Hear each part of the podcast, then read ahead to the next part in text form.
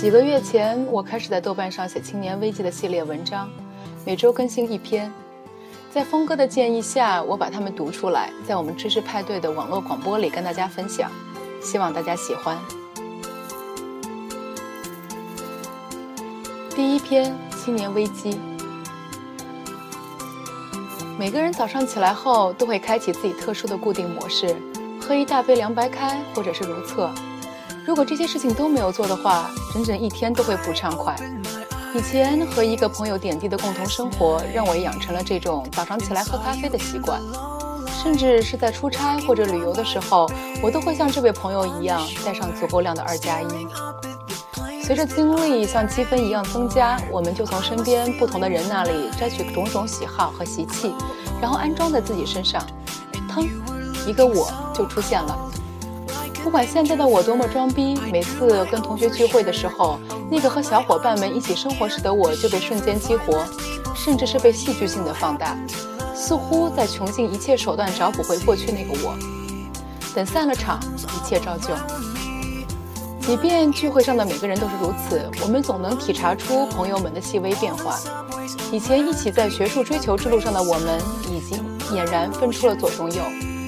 有些人继续研究，有些人像我这样从事一个半研究半世俗的工作，有些人完全陷入世世俗。有的时候我会感叹一下左边的朋友，他们活的是多么纯粹和骄傲；有的时候我也会羡慕一下右边的朋友，因为他们赚的钱是我的好几倍。但是更多的时候，我为自己的状态而窃喜。你看，有人买我的逻辑呢，有人买我的文字呢。想着这个伪文化人纵容着我的性子搞点伪学术研究，就连那些被包养的姑娘们都没有我这么幸福，哈哈。但是早几年的时候，甚至是在早几个月的时候，我可不是这样，害怕自己的学识被一点一点掏空，却没有在这个社会大学里学到有尊严的知识，害怕哪天既不锐利也不睿智，没有发展出超越春衙门的不可替代性，也没有升级到领导层进入下一阶段的竞争。作为有生命的个体，毕竟活下去是第一要务。对自己生存技能的担忧，直接导致了对自我价值的怀疑，并且在生活中四处投射，孤独感油然而生。看看那些毕业不久便结婚生子的朋友，如果自己不是想了这么多，早就和他们进入一样的生活轨迹，被生活中的琐碎的事情挤占掉内心的恐惧和寂寞。但转念想想。如果我每天活在这种和婆婆、丈夫、孩子的生活里，我的内心又摆放在哪里呢？特别是看到身边的一些朋友进入产后忧郁状态，天哪，处处是围城，为何无处是幸福呢？很快陷入一场自己和自己的对话中，困顿住的不仅是自己的思想，还有自己的创造力。突然发现自己没有以前那么可爱了。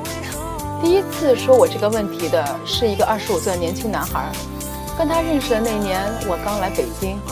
当然那个时候他在二十冒尖，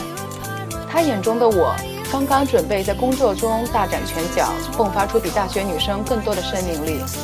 不久便是穿着防弹衣在泰国民众民主示威和政府暴力清除的现场做报道，更增添了一丝危险与清新交织的诱惑力。很快，我又是被派到华盛顿和纽约工作。从我身上，他可以构建起自己在那个充满尔虞我诈和纸醉金迷的世界里周旋的想象。但是，没过几年，他看到的却是一个对自我无限怀疑，无论是从工作上还是从男人身上拼命抓寻救命稻草的女人。没错，我陷入了一场青年危机。我也不记得最初我从哪里听到了这个词，但是我清楚的记得第一次我是在什么时候使用过这个词，是在评价一个二十五岁的男孩。当时他即将从美国某著名高校毕业，是研究生毕业。若是在国内，不论是本科还是研究生，毕业前一年，身边的人就会准备各种海投简历，或者是考公务员、考研、考 G、考 T，准备申请留学出国。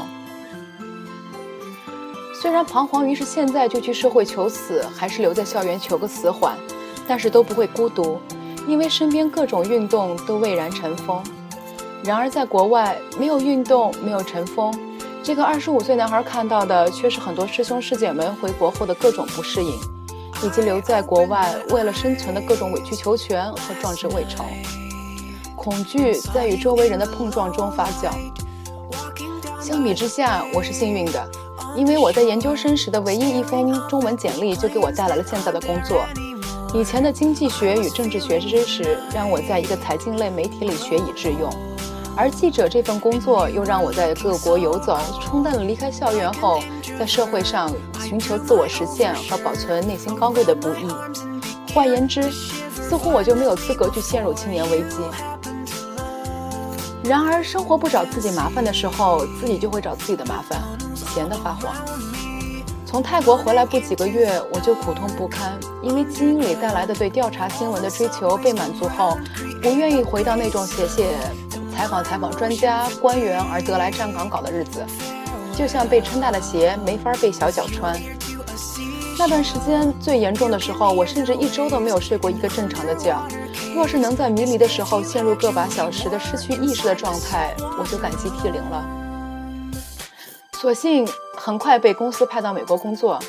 虽然现在我再回头看看那个时候的我，不论是在工作状态还是在生活状态，远远没有准备好。但是这个机会至少让我迅速离开了那段糟糕的处境。可是很快，那种由于不知道如何实现自我的状态，又让我对自己的生气再次油然而生，又把我拽回到连我自己都唾弃的糟糕模样。如果以我的情绪作为纵轴，拉开我的生活轨迹时间这个横轴，你会发现，随着一个个新的工作任务和一个个新的男人的出现，图像不断的做着风高谷低的震荡。直到几个月前，那个二十五岁男孩说我现在大不如从前可爱的时候，我才发现，